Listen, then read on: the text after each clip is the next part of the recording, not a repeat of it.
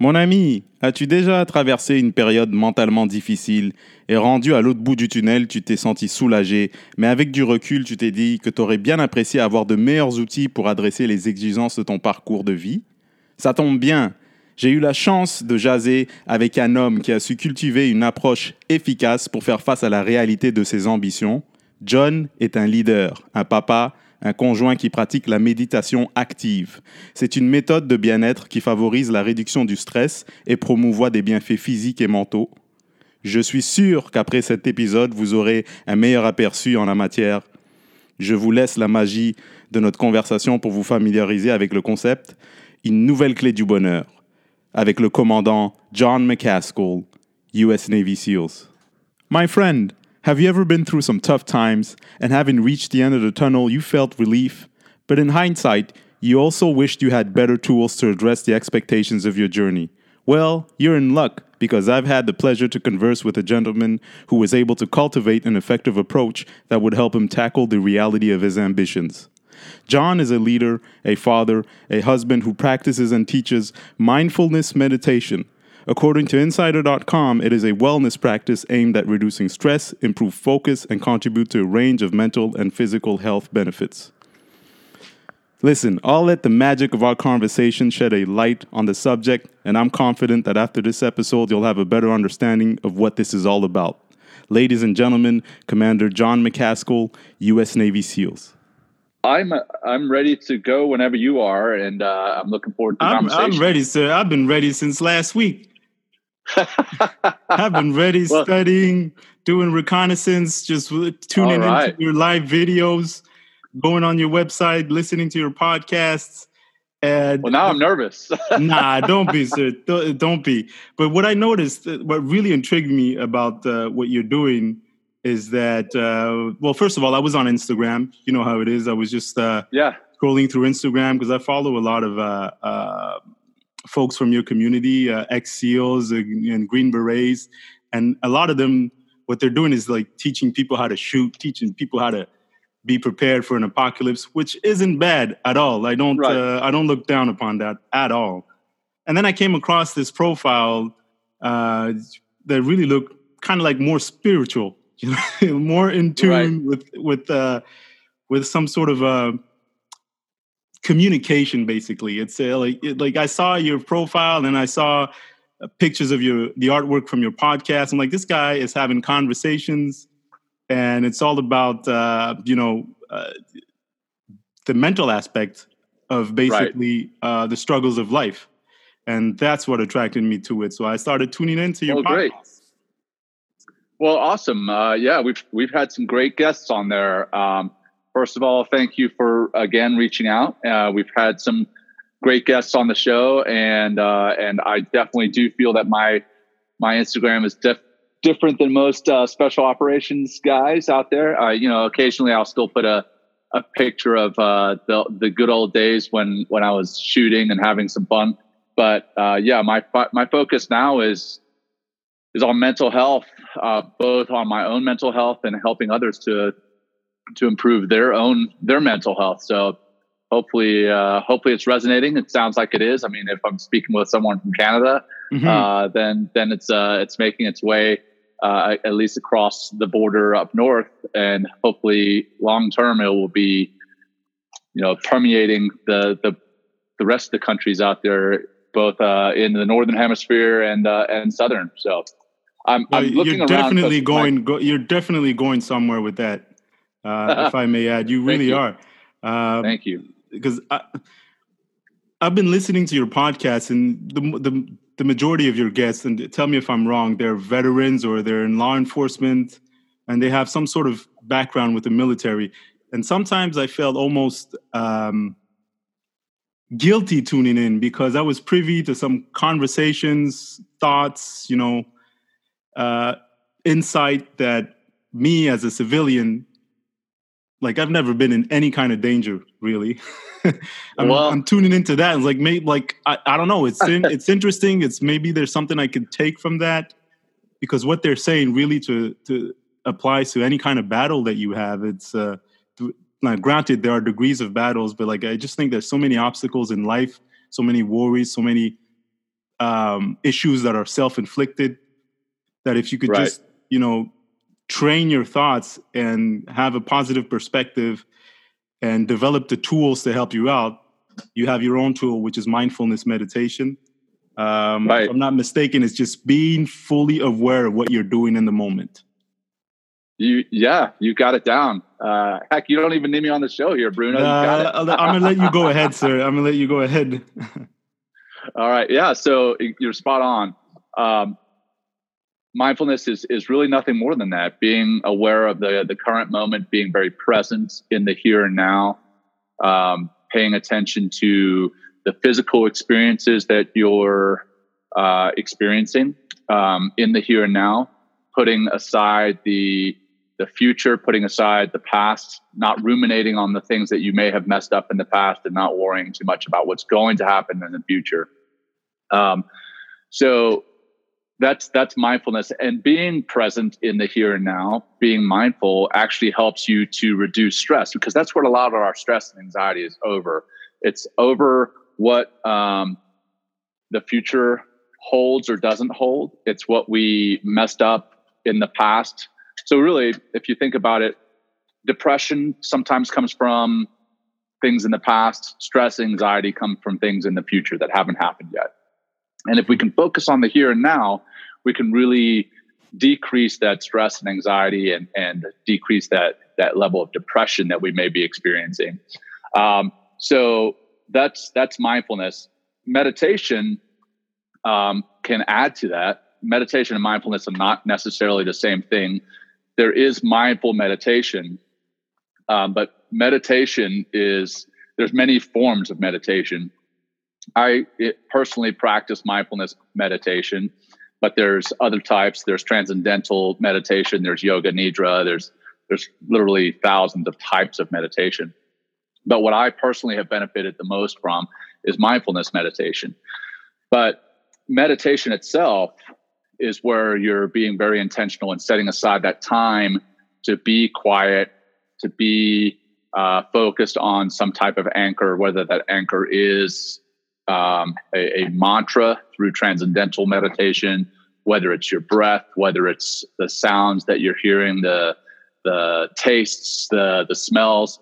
That's that's meditation when you're setting aside that time during your day to actually do that and nothing else. But you can coming back to mindfulness, you can do other things mindfully. You can eat mindfully. You can speak to other people mindfully, like we're doing right now. The conversation that I'm having with you when you're speaking, Bruno, I'm paying attention to what it is you're saying, and I'm not trying to formulate a response in my head. Um, one of my good friends, uh, he he said, to be mindful in a conversation, you have to listen so much that you disappear to yourself. So basically, the only other person in the conversation is the only person. So you, Bruno, to me, are the only person in the conversation. I'm not worried about what I'm saying. I'm not worried about what I'm going to say to your questions, to your your comments. I am listening to what it is you're saying. So that's being present and mindful in a conversation. You can eat mindfully, like paying attention to the food that you're eating, the smells, the the textures. So you can be mindful throughout your day, uh, and that really helps to lower the stress levels, lower the anxiety because you're being present in everything that you do. Really, what got me uh, to practice mindfulness more than anything, and you can you'll be able to appreciate this now, being a, a new dad. Congratulations again, by the way. Thank you. Sorry, I keep I keep looking over to my side here because my dog's over here. Uh, she's my companion for the day as I'm driving uh, no the problem. RV. no problem. yeah. So um, going back to what you will appreciate again as a new father, um, when I first had my daughter, she's three years old now, but when she was, you know, brand new to me, um, I was still in the Navy, still working very hard, hadn't truly discovered mindfulness yet. And what I realized was the nights when my wife was not feeding my my baby, when it was my turn to feed her, I would get up and I would, you know, warm up a bottle and I'd be holding the bottle there for her and I'd be holding my baby, my beautiful baby daughter in my arms. And I would be thinking about what the next day held, what the next week held, or I'd be thinking about something that I'd messed up in the past. and I wasn't appreciating the very miracle right there in my hands. My daughter, you know, her breathing, you know, the smell of a brand new baby, both good and bad. you know, those, those smells. yes, yes, um, so I wasn't really present. And luckily, I had somebody introduce me to meditation and mindfulness, and I started practicing mindfulness throughout my day. And I started realizing that when I was with my baby, feeding her, I started to be present. I started to pay attention to her little noises that she was making when I was feeding her. I started to pay attention to the smells. I started appreciating the fact that, yes, I was up in the middle of the night feeding my baby, but this was an opportunity for me to be alone with the miracle that she is. And that's really when I was like, so that's what mindfulness is. You know, the little light bulb went up, mm-hmm. uh, went uh, over, over my head. And that's when uh, I really appreciated what mindfulness was and, and what it does for for a person to make their lives richer all around. It makes them appreciate uh, the the miracles that we have around every day. I mean, I, my baby is obviously a miracle, but then there's other miracles. Uh, you know, getting up in the morning and, and smelling a cup of coffee. That's that, yeah. that to me sometimes is is a miracle. I mean, the the fact that I'm able to smell that coffee, the the fact that I'm able to enjoy the time to drink that cup of coffee or, or, or hold the cup and, and feel how warm it is and, and just wow that's a miracle the our lives we being human beings and the the ability to feel the ability to smell the ability to have emotions those are all miracles. And we take them for granted by constantly running through our days scarfing down food that we're not even paying attention to. And we're not we're not enjoying this miracle that we have that that's been given to us called life. So uh, sorry, I'm, I'm rambling. No, no, no. It's very interesting. It's it's funny. It's funny that you say that because the the experience with your child, I believe you mentioned it in one of your podcasts, and now I started doing that recently. I started because in the morning when I w- I would wake up and just turn on the television, watch the news. But now when I'm when I'm feeding uh, Maverick, when I'm giving him his bottle of uh, milk, I'm just watching him enjoy the milk. Yeah. And he's Beautiful. just enjoying the milk. He's just right. He's not thinking about anything else. He's just right. down that milk and he's enjoying every last drop of it. Like it's like I'm never gonna feed him again type of like he's right, he's, right. He's licking it off his fingers, he's closing his eyes, he's you know, like playing with his lips. It's like it's amazing to watch because yeah, we don't do that as adults. We don't tend to do that. We always think about the next drink, the next gig, the next opportunity. Right.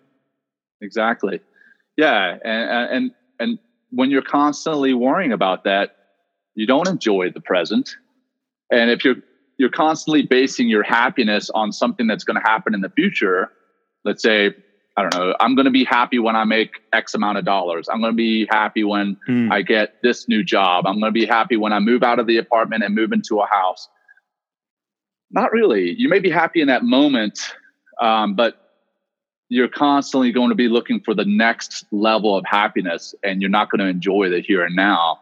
So if you're able to enjoy the here and now, able to focus more on the miraculous the miraculousness of the here and now, mm-hmm. then then it makes life truly richer. So um, I wish that somebody had given me these tools, you know, 20 years ago. Heck, back in high school. I'm I just today's my birthday, and I turned 43 today.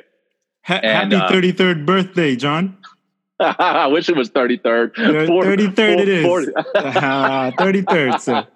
Yeah. So, so, um, you know, if, if somebody had given this, this to me in high school, I think I would have done better in high school. I would have done better when I was in college. I would have done better as a as a Navy SEAL.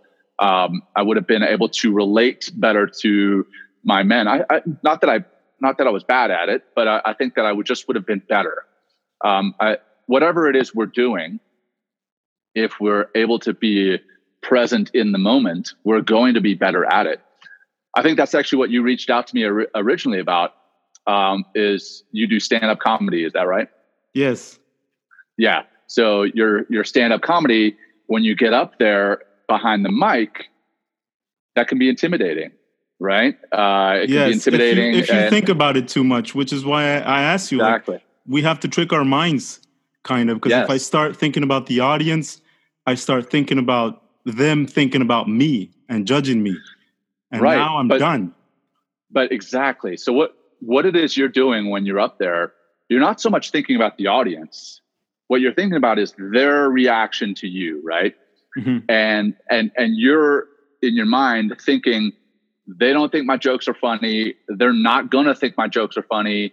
They're gonna think I'm dressed poorly. I, I don't know what it is, but Mhm. you're think you're thinking about what they are thinking about. You're not thinking about them, but you're thinking about what they're thinking about.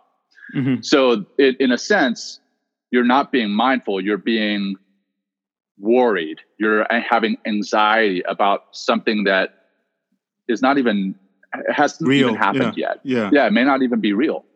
So, if you, I, I had a terrible feel fear of of speaking in public. I did, and I, you know, I still get anxious. The the butterflies in my belly and in my gut right before I get up there. But once I'm behind that mic, what I focus on is what it is I'm there to share. I focus on the the bodily sensations that I'm having right now, right here, and I'm like, okay, my my hands are starting to sweat a little bit. My heart rate is is elevating. My respiratory rate is going up. Why is that happening? It's because I'm nervous. It's because I'm anxious. Okay, bring it back down. So I start to think about okay, I can feel my heart. I can feel my breathing. I can feel the sweating on my hands. And even starting to focus on that, not that, not judging it, because as Mhm. soon as you start judging it, start you, as soon as you're like, oh no, my heart's racing, my my my respiratory rates increase, my my sweating hands, oh no, I'm terrible. As soon as you start judging it, that's when things spiral out of control. But when you're like, hey, this is a natural response to standing in front of a group of people. It's not an issue.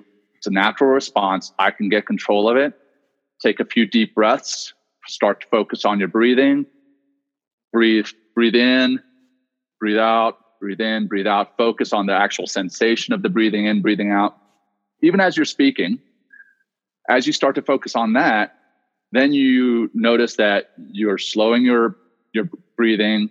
As you slow your breathing, your heart rate decreases, your blood pressure decreases, your sweating palms will stop, and then you can start to get confident about it. And you're like, hey, you know what? I have control here. I have control, and and really start to feel better about standing behind that mic, and and then then it spirals the other way. Then you start to get more control as you start to get more confident about it. You you get even cooler and calmer behind that mic. Uh, so I think that's where mindfulness can really come into play behind that mic. You can Mhm. also do tricks right before you get up there on stage. Some of the the breathing tricks to tap into your parasympathetic nervous system, which parasympathetic nervous system, you said you've listened to some of my podcasts, but some people who are listening to yours may not be aware, but you've got the sympathetic nervous system, which is basically your fight or flight mechanism that allows you to respond to a threat. And then you've got your parasympathetic nervous system that kind of slows things down, brings your heart rate back down, brings your respiratory rate back down. It's really the, the nickname for the parasympathetic ner- nervous system is the rest and digest nervous system. That's it. You, you know, it helps you to digest food. It helps you to calm down. Mhm. Um, but when you take a deep breath in, pause for a second, and then however long it took you to take that deep breath in, let's say it took you three seconds. If you take six seconds or double it to breathe out, that's actually going to tap into your parasympathetic nervous system. Your, it taps into your vagus nerve, which controls your parasympathetic nervous system. That brings your heart rate down, brings your respiratory rate down, brings your blood pressure down. So you can actually gain control before you ever step behind that mic by practicing mindfulness, focusing on your breathing, doing some controlled breathing drills. Do that for two or three minutes right, be- right before you get behind that mic.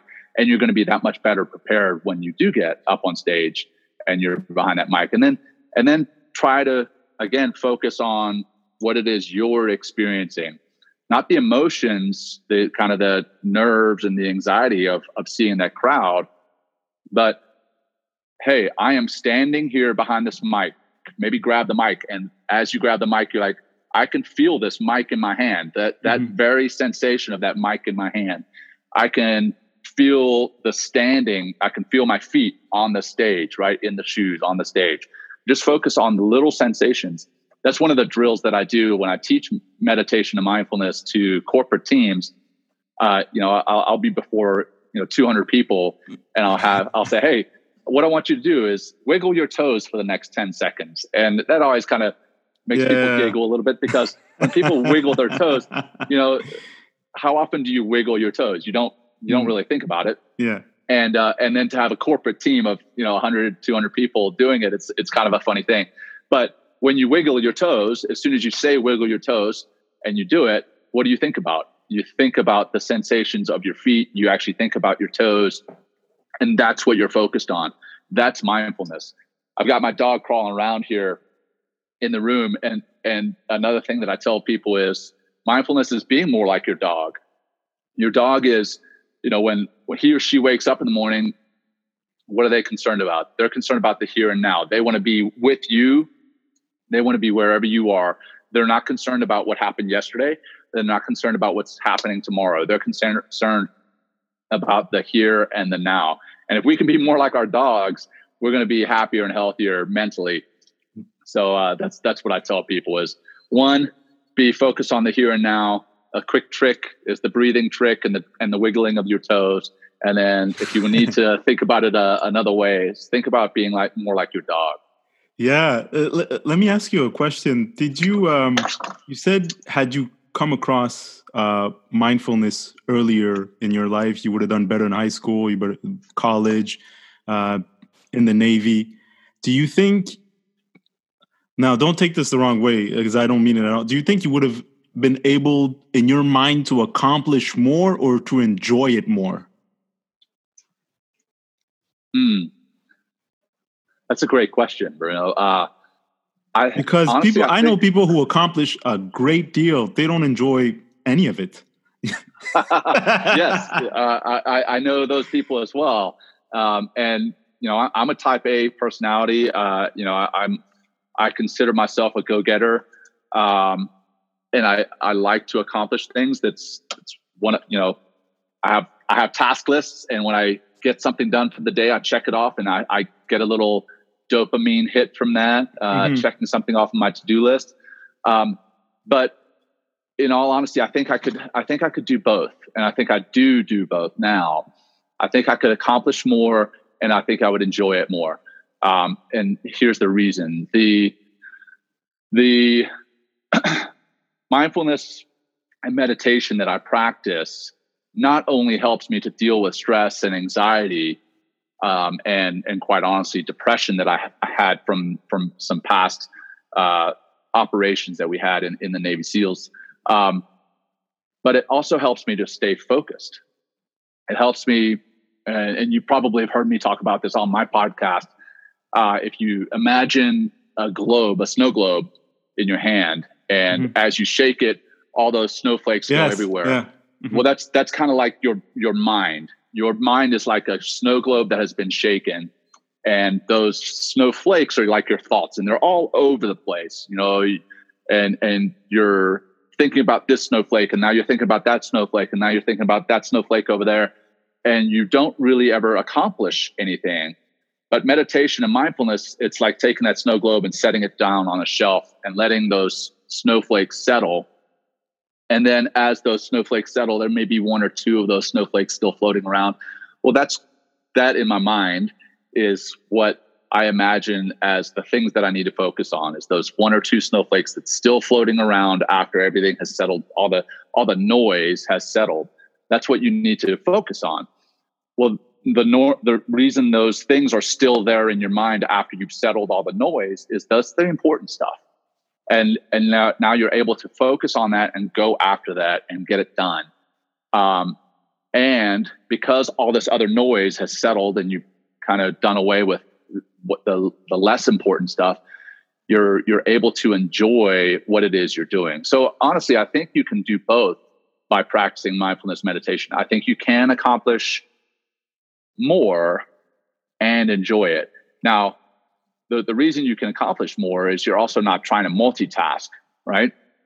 One of the things that um, meditation does, meditation and mindfulness together, it helps you to stop multitasking or at least reduce it. Because as you multitask throughout your day, you actually get less done than you would if you were focused on two or three tasks to get done.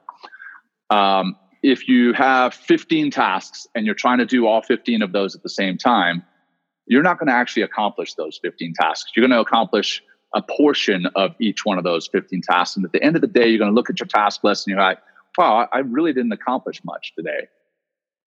When, when in fact, what you did was you did little pieces of a whole bunch of things. Whereas if you focus and you focus on those two or three snowflakes that are still floating around in your mind, and you get those done at the end of your day you're going to look at those, that task list and you're actually going to have the two three four things that you really needed to get done done. You're going to feel better about yourself and and you're eventually going to end up getting more done by that's a that's actually something else i do on the side.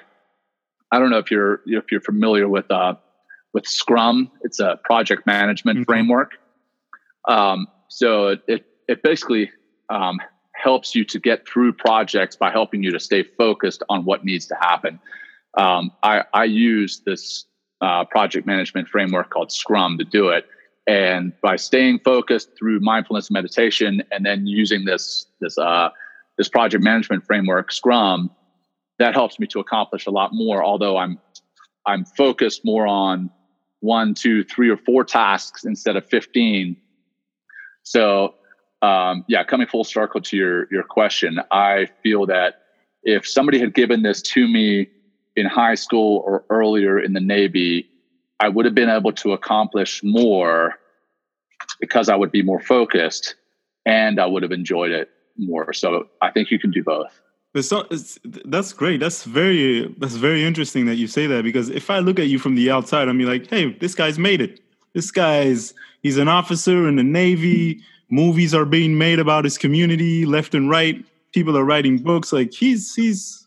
How did you? what was the next best thing that you did besides uh, mindfulness meditation? How did you like uh, go to? Because I, think you went to a prestigious college, if I'm not mistaken. Yeah, I went to I went to the Naval Academy. So you went um, to the so, Naval Academy. You became right. an officer. You went to BUD/S. You passed that which is, you know, it's like making the NFL. You passed that.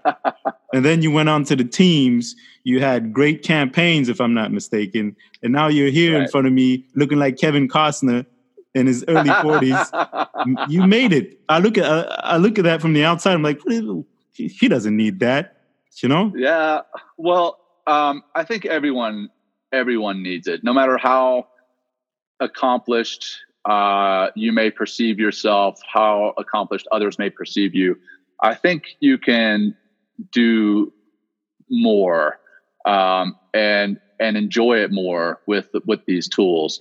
Um, I, you know, I, I, I don't look back on my life and say I, I didn't accomplish much. I, I I know that I've I've done I've done well, um, but I I think that in my next chapter in life, here's my dog right here. Um, in my next chapter in life, the the second half, if you will, um, I'm going to do better. Uh, and and by do better, I don't mean necessarily have more accolades, but I'm going to do better in that I'm going to focus on what's important to me. I'm going to focus on my family. I'm going to focus on uh, me, John, my my mental health, and I'm going to do more for that, and I'm going to enjoy it more. Um, yeah, sure. Uh, I I may not get certificate A, B, or C. I may not get um, award, you know, one, two, or three. But in my life, what's important to me, I'm going to get accomplished. Um, so that's that's another piece about mindfulness. I think it helps you to prioritize what's truly important to me and not what's important to the outside world um, in these in these accolades. Uh, and I, you know what I just realized is that I'm sitting in a gray shirt and I have a gray couch behind me. It basically looks like I'm just I'm a, a, talking head. A talking head. I'm going to scoot up a little bit so you can actually see that I have a That's body. Good. That's good. but uh, it's it's interesting that you you mentioned that because um, it's uh sorry, I just lost my train of thought here for a second. I'm getting old, 37, sir. 37. you need to focus. Focus. Yeah. uh, no, I know it's, it's it's the fog of being a new dad. That's what it is. It's not age. It is, eh? Trust me, I, I, get it. I get it. Yeah. But uh, you you have mental health care days in your calendar. Like yeah. when I listen yeah. to that, I'm like, this this guy has mental health care days, just like a workout day or going to the dentist. How right, did that right. how did that help you? How did that help you out basically? How Yeah, uh, another great question, Bruno. So um, for your audience, what what Bruno's talking about is um, during my time in the last few years in the SEAL teams, uh, I would go out and do um, I, I would go seek counselors about things that I was dealing with, or I would just go to see them to talk to them just to maintain my mental health. And I would write on my big calendar that was sitting behind me at my desk, you know, mental health appointment or psych, um, psych visit. And uh, my guys would come up to me and be like, hey, hey John, uh, you doing okay? Uh, I see you're going to go see the psych today. Because it was on a big counter that everybody could see um, yeah. and, and there, there, was no hiding it. And I was like, yeah, man, I'm, I'm doing fine. Uh, what do you mean? Well, I, I can see on your calendar that you've got a psych appointment today. You doing okay? Do you need to talk? I'm like, well, yeah, that's why I'm going to see them. It's because I want to maintain my physical, or sorry, my mental health. Uh, much like you want to maintain your physical health, right? You go to the gym, you run, you swim, you stay in good peak physical shape. Why would you not want to maintain your mental health? especially when your mental health is really the foundation upon which so much of it, so much of your other health is built. If you're not doing well mentally, you're not going to go to the gym. If you're not doing well mentally, you're not going to eat right. If you're not doing well mentally, you're not going to be in a good place in your relationships. You're not going to communicate well. And then everything else falls apart. But if you build that foundation of mental health by going and maintaining it, both through the practices that practices that we've been speaking through mm-hmm. during the show, the mindfulness and meditation, and then going and, and talking with someone. That's one thing that mindfulness and meditation, another thing rather, that it helped me to do was I was seeing counselors for years. Um, and, and I was even medicated by the Navy for, for depression and anxiety. Um, and what helped me more than anything was the mindfulness and meditation helped to bring to the surface what it was that I needed to speak to the counselors about so that I could address those problems, so that I could maintain some level of mental health, so that I could um, improve my mental health, not just maintain it.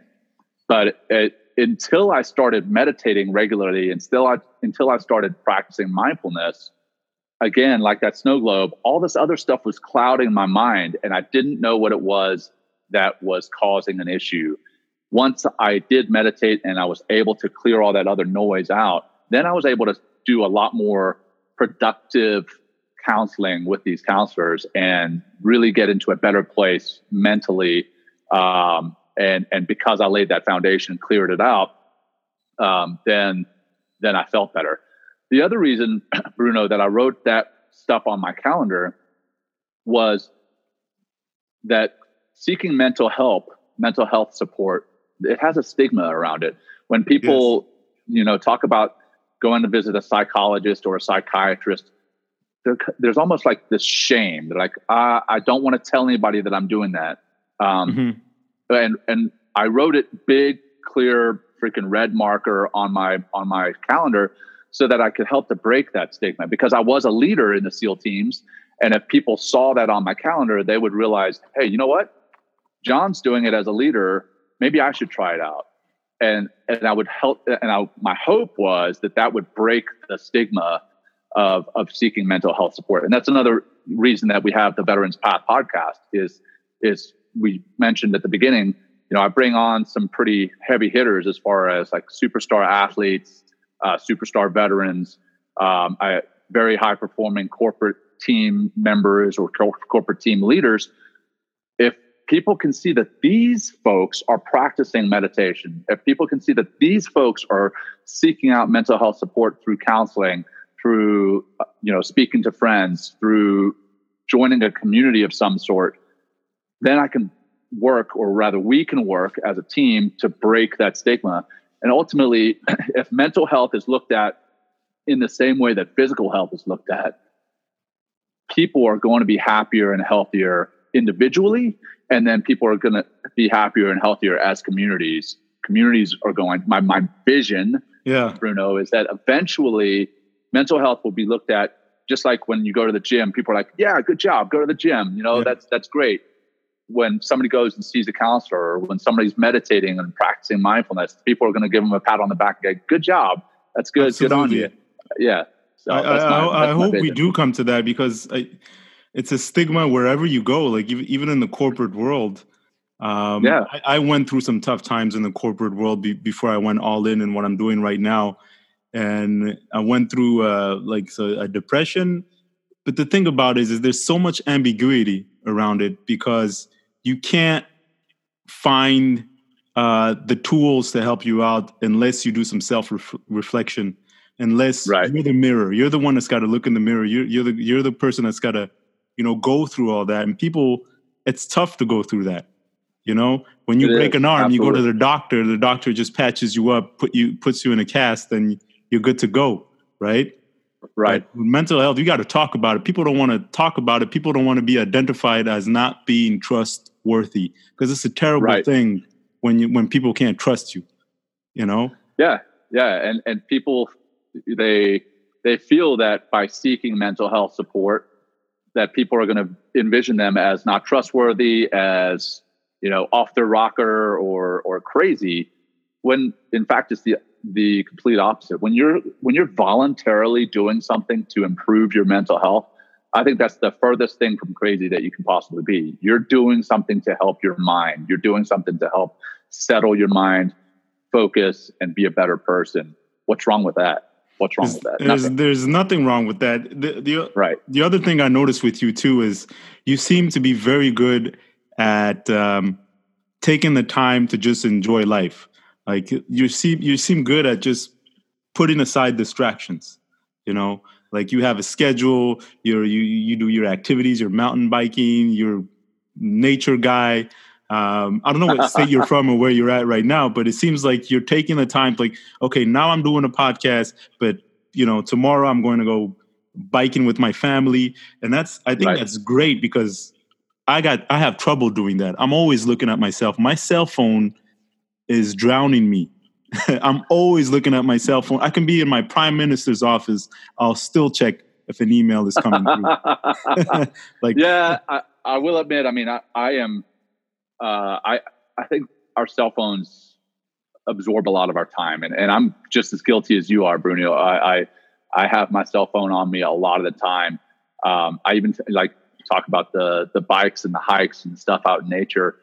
Luckily, a lot of the places that I take that when it uh, when it does come time to being with family is there are places where there's no cell phone service, so so it's Great, easy to great. it's easy to focus on uh, like and we intentionally go to places where there's no cell phone service.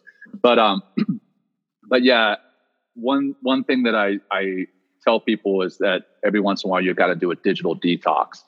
And ironically uh, i've got a friend that uh, uh, will schneider he's up in um, new york city. He and i do a thing every friday afternoon uh, 12.30 p.m The Eastern actor. on, on Will Schneider, uh, the actor, yeah, the former uh, actor. Now he's yeah, uh, yeah. yo- okay. yeah, he's a mind, Yeah, mindfulness yeah, yes, Yep, yes, sir. Yeah. So we do uh, we do men talking mindfulness on Friday afternoons, and this week he's doing a digital detox. He put his cell phone away and he's he's gone. But on Friday he's going to come back on on Instagram Live, and we're going to discuss his digital detox because I think you know taking the time to set aside your digital distractions is is big for your mind. Um, that's that's another thing uh, I'll I'll tell you that I try to practice myself is I I don't take a whole lot of like week long digital detox, detoxes, but I'll put my phone aside for a day or, or two. Um, but in the morning, one one big thing is a lot of people sleep with their cell phones by their bed. They start to use their cell phone as their alarm. I used to do it. I used to do it, right? And if you have your cell phone by your bed and it's your alarm, first thing you do is you roll over, turn that alarm off, and you see this list of notifications, right? All the emails, social media, likes, comments, whatever that came on through the night. Um, if you turn all that off and you charge your phone in the kitchen, have have another form of an alarm, you are more likely to practice mindfulness meditation. If you get up in the morning, have that alarm go off, it's not your phone, get up, go to the bathroom, take care of your personal needs, come out of the bathroom and sit down for 5, 10, 15 minutes before you ever grab that phone, you're more likely to meditate.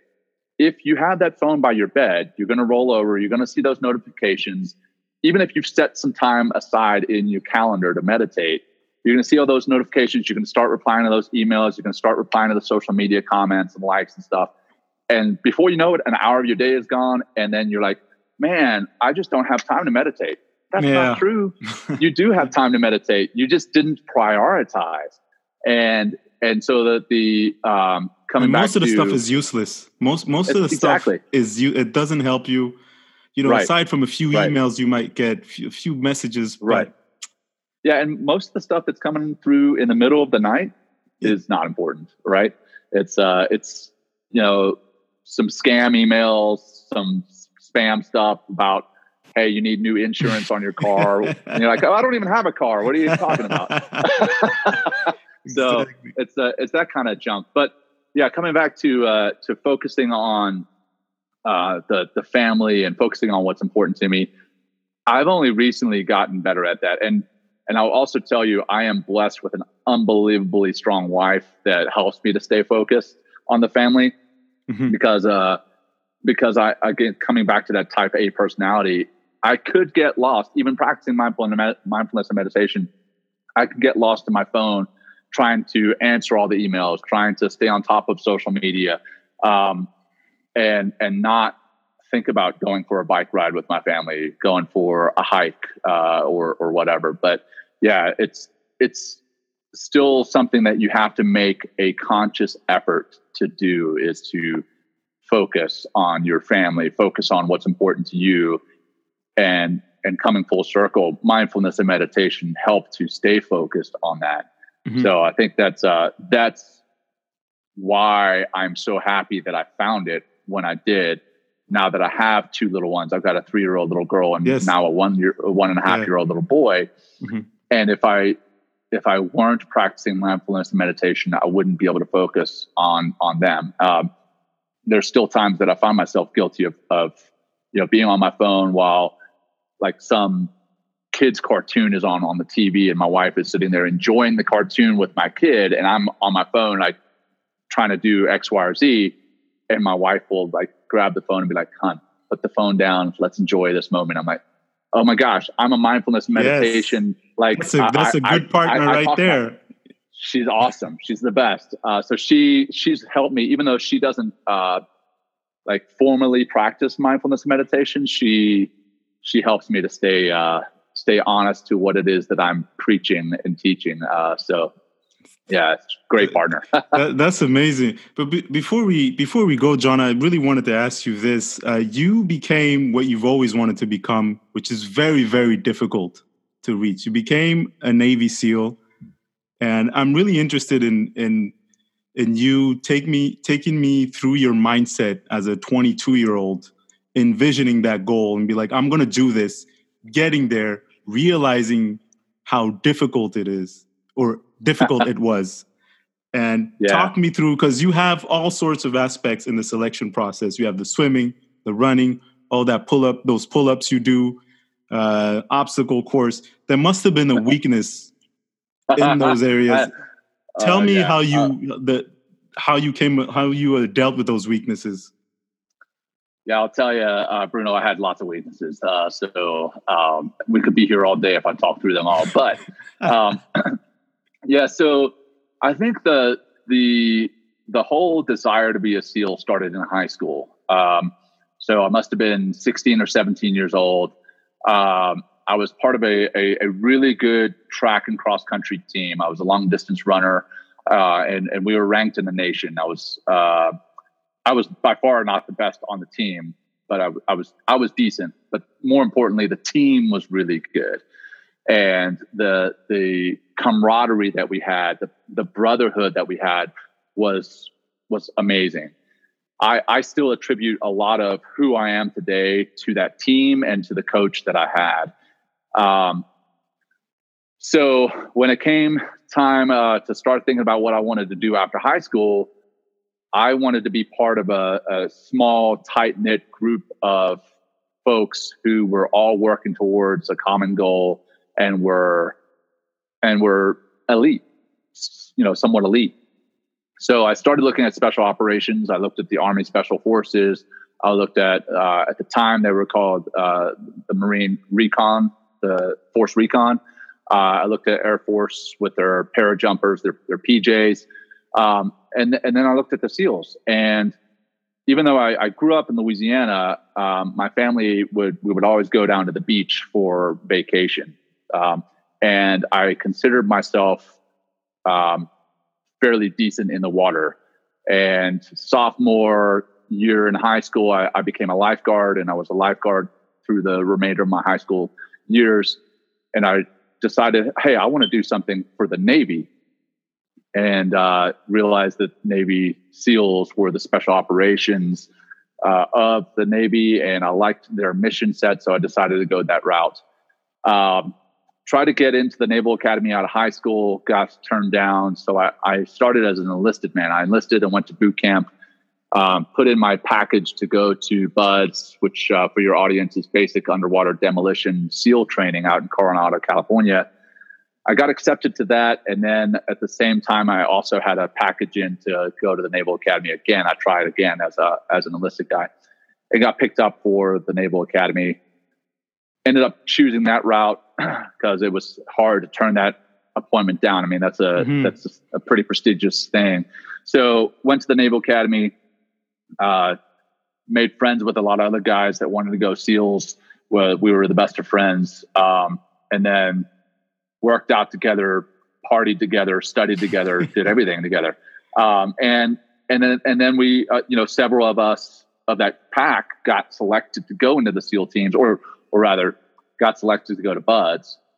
Um, went out to Buds, had plenty of weaknesses. My weaknesses were the O course. Uh, I'm I'm six foot two at the time. I was six foot three, uh, right at 200 pounds, and uh, I was a little uncoordinated, and the the obstacle course was difficult for me. So there's uh there's two obstacles in particular that were difficult to me.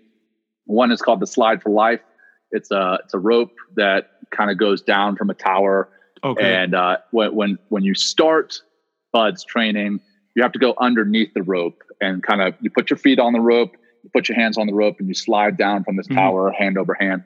Um, I struggled with that for some reason, and then immediately after that, there's another uh, obstacle called, uh, called the rope swing. It's just the rope swing, and you, um, and you run, grab a grab the rope, and swing up to a platform and, and land on the platform and, and uh, run off of that. Um, I could not land on that platform properly to save my life. Uh, I, I would swing all day. And like it was to the point, Bruno, where the entire Buds class at the time before Hell Week, we had 181 guys. The entire Buds class of 181 guys, 180 other guys um, would do this and they would pass me on the rope swing and I would be stuck out there still waiting, oh. trying to get onto this platform. Um, but luckily enough, I, I had a friend who worked with me on the weekends and got me through that obstacle, and I ended up doing okay. Um, and and then the uh, let's see throughout the rest of buds. Um, let's see where what my other weaknesses. Luckily, I was a decent swimmer, having been a lifeguard through through uh, high school. Uh, I was a great runner because of my running team that I'd been a part of. Uh, push ups and pull ups that just takes time. Uh, so luckily, with time, I got that. Um, but I think my other obstacles were my mind and, you know, going, going through Hell Week, which again, for your listeners who may not be aware, but Hell Week and Buds is either your fourth or fifth week of training, depending on which class you are.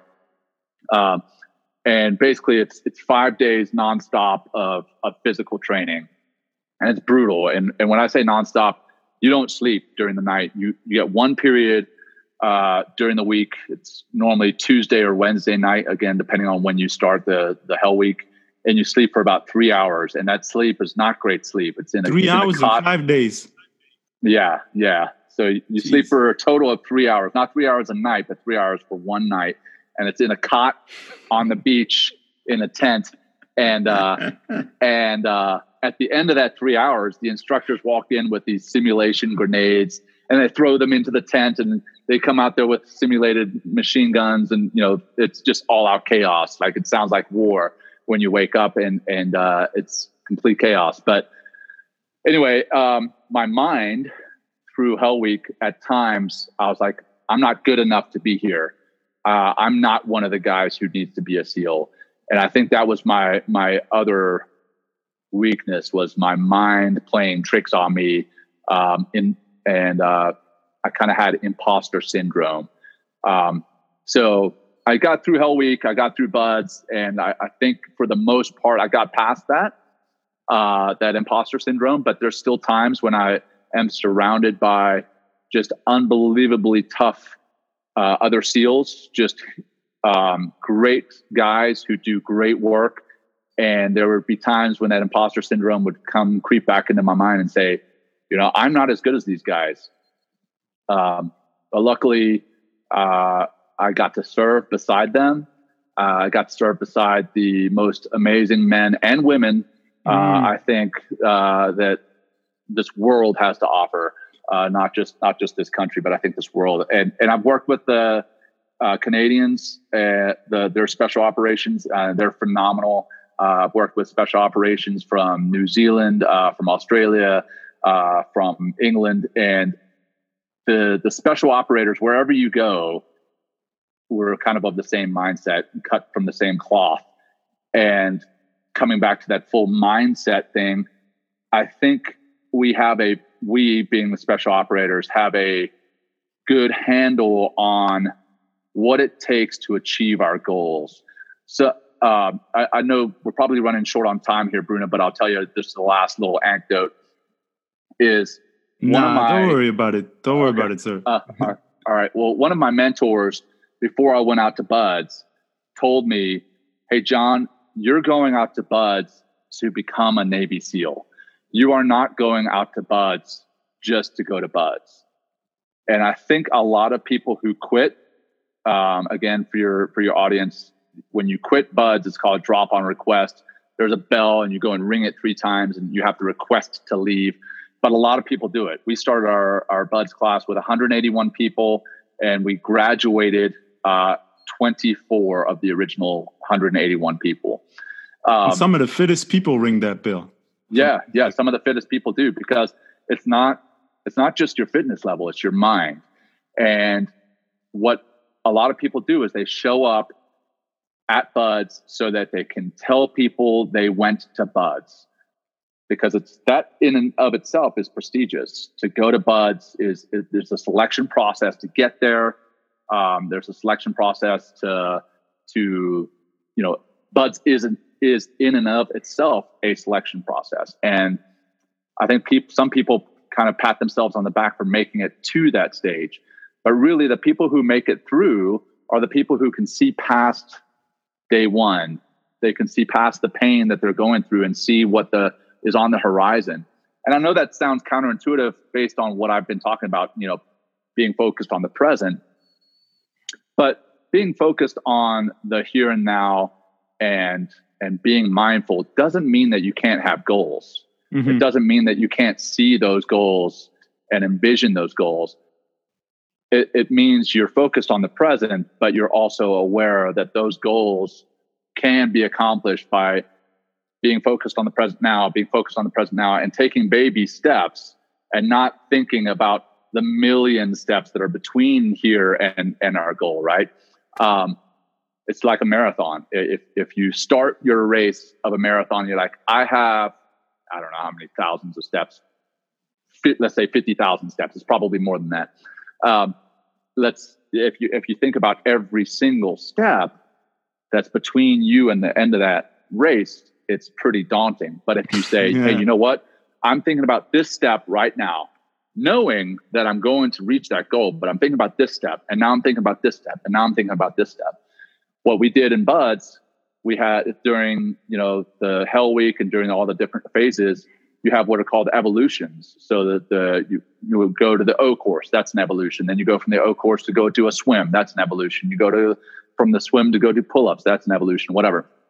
Um, if you just focus on each evolution in as one, and you're like, okay, this is the step okay, now that that step's behind me. Now let's focus on this step. But you know that it's all part of working towards a goal. I think that's where the mindset really comes into play is knowing that what you're doing here and now all is for a purpose. And that again comes full circle to mindfulness. Being mindful, um, it may not make a, a difference in one day. It may not make a difference in two weeks. That's actually once um, when somebody introduced me to mindfulness, um, I went back to the counselor who actually introduced it to me after two weeks, and I was like, "Doc, it's not working for me." And mm-hmm. he, uh, and I know you've heard this before, but I'll, yeah. tell, it, uh, I'll tell it to your audience. Um, he laughed at me because he's like, "Well, that's like going to the gym after, and after two weeks thinking that you're going to be a bodybuilder. It doesn't work like that. it takes it takes some time." Yeah. So I, I, kept practicing for a couple months, and uh, after that, I started to see the difference. So, in starting meditation and in starting being mindful, know that there's a goal in mind. Your goal is to get healthier mentally. Your goal is to settle your mind. And it may not happen right away. It may not happen after two or three meditations. It may not happen after two or three weeks. It may not happen after two or three months, but it's all cumulative. And eventually, you're going to start to feel better about the way you are handling things. You're going to start to feel better about life in general. Things are going to be richer.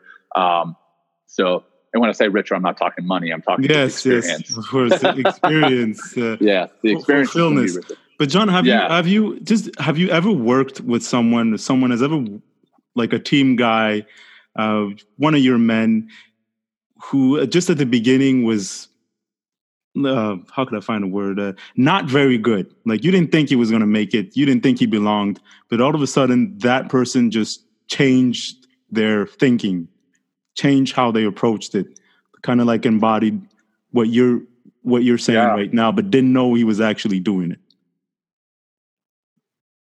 Huh. You know, I've never actually thought about it from that angle. We did have guys that were not um, great at Buds and made it ended up making it to the SEAL teams and and and ended up being pretty good SEALs. Um, I but I can honestly tell you I don't know what changed their mindset. Uh, I never really asked. That's it. A, a lot now, of a lot of folks they have objectives in life and they, they want to build yeah. a company. They want to start an activity, something very difficult, and we tend to think it has to be perfect right away. Yeah. You don't have to yeah. be perfect right away. You got to be willing to to work at it, right? So right, I right. don't know. Yeah, uh, no, great point. Um, and the entrepreneurial side of me really that this kind of perks the entrepreneurial mind mindset. Mm-hmm. Um, you know, a lot of people who could be fantastic entrepreneurs are too much of a perfectionist, and they want their their product or their service to be perfect out the door day one mm-hmm. and don't realize that day one is your minimal viable product, your MVP. Yeah. And and from there, from there, hopefully you get better through iterations. Uh, I mean, heck, you listen to I don't know the first ten episodes of my podcast. Uh, they were not they were not great. They weren't terrible, but they weren't great. But if I had waited until I had everything perfect, I never would have gotten started. Um, and I learned, I learned every episode, I learned something new. I was like, okay, my mic wasn't quite adjusted properly. So I was picking up too much noise or, um, you know, I stuttered too much or I was too worried about editing every um and ah out instead of just, Hey, putting the content out there and getting the, getting the important subject matter out there. Once I started just like, Hey, you know what? Uh, I'm going to do it. Then, uh, everything else fell into place. And, and that's, uh, I think you you hit the nail on the head there is some people i think are limited by their own fear um, about not being perfect heck going back to you, your your stand-up comedy i'm sure the first time you ever stood up there what you did it wasn't wasn't perfect in your mind. It it was probably great, but mm-hmm. you probably went went back from that and you beat yourself up. You're like, oh, I could do better on this. I could do better on that. Yeah, and and I, I still I do it. The, yeah, and the entrepreneurial mind will do that. Um, so lessons learned. Um, you know, you take those lessons learned and improve, iterate, and become better. Um, and again, that kind of sounds counterintuitive to what we've been talking about about being present and mm-hmm. and being focused on the here and now. But again, you don't being present and being focused on the here and now doesn't mean that's all you think about all the time. You still think about goals. You still think about improvements. You still think about iterating to become better. Um, but it means that you're not going to be right life with being that's, in the past or in the future. You still have, yeah. I think that's the that's the important difference. But uh, Jon, where could we um, could the audience uh, reach your content? Where could they reach you uh, to get more of an insight of what you're actually doing right now? Sure, uh, a couple of spots, actually, several. I'm I'm on uh, LinkedIn.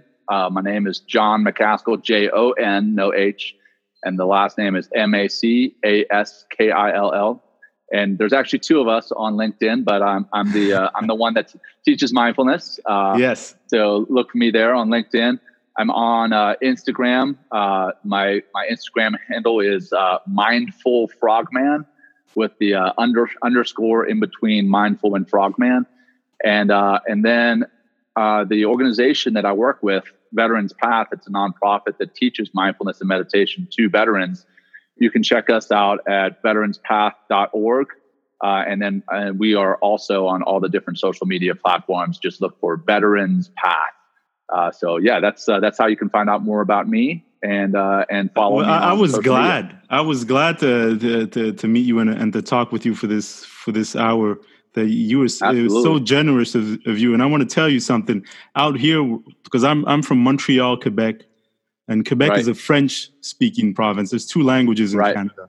And in Quebec, we most people understand English. The, the vast majority of people understanding English. There's a smaller percentage who are perfectly bilingual, but we have our own ecosystem. We have our own television. We have our own kind of um, sport, like hockey players. We're kind of in a bubble, and yeah. by by by doing this, by doing what you're doing right now, speaking to me, I think I'm one of the first French Canadians to speak to someone with your background, and that and that for me is something.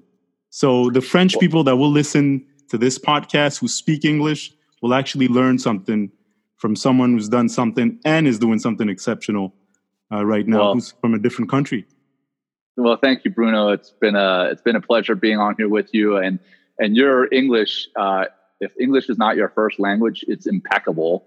HBO, uh, I, I my friend, and Netflix. it is impeccable. Wow. And then uh, this this reminds me of so I've got to go back a little bit. I'm actually South African. I was born in South Africa. Oh and, yeah. Uh, and yeah, and my my folks moved us to the states to the U.S. when I was seven years old. And my my parents um, spoke two languages. They spoke English and Afrikaans, uh, which is the kind of the Dutch language there in, in South Africa. And uh, they they have since long long since forgotten most of it. But they had a joke that they always used to tell me, and they they would say uh, because they were raised speaking two languages, and I'm sure you've heard this before. But they would say, "What do you what do you speak? What do you call somebody who speaks three languages?" Trilingual. What do you call somebody who speaks two languages? Bilingual. What do you call somebody who speaks one language? American. yeah. So I, I will admit, uh, I took French in third grade, and that was the last time I spoke any French. Uh, I, I, think I know bonjour, and uh, that's about it. Uh, so I, I, fully admit my ignorance in language. I learned a little bit of Spanish through high school, but also have long since forgotten that. Um, so I applaud you for your impeccable English and uh, and for your listeners who are listening to this in English. Uh, thanks for bearing with me with my my one language uh, that I speak. So don't worry, they'll they'll figure it out. Trust me, they'll figure it out. But, right. but, thanks, Jon. You you keep traveling, sure. keep doing what you're doing, and and who knows, we'll keep in touch. I'll send you some Absolutely. maple syrup. Oh, I would enjoy that. Yeah. well, good luck to you uh, with uh, with Maverick, to you and and Mama over there with with Maverick. Yes. Uh, yeah, and, we're a uh, very again, happy family right now. Thank you, sir. Yeah. Thanks, Commander. Yeah. You take care of yourself. All right, bro. You too. Bye-bye. bye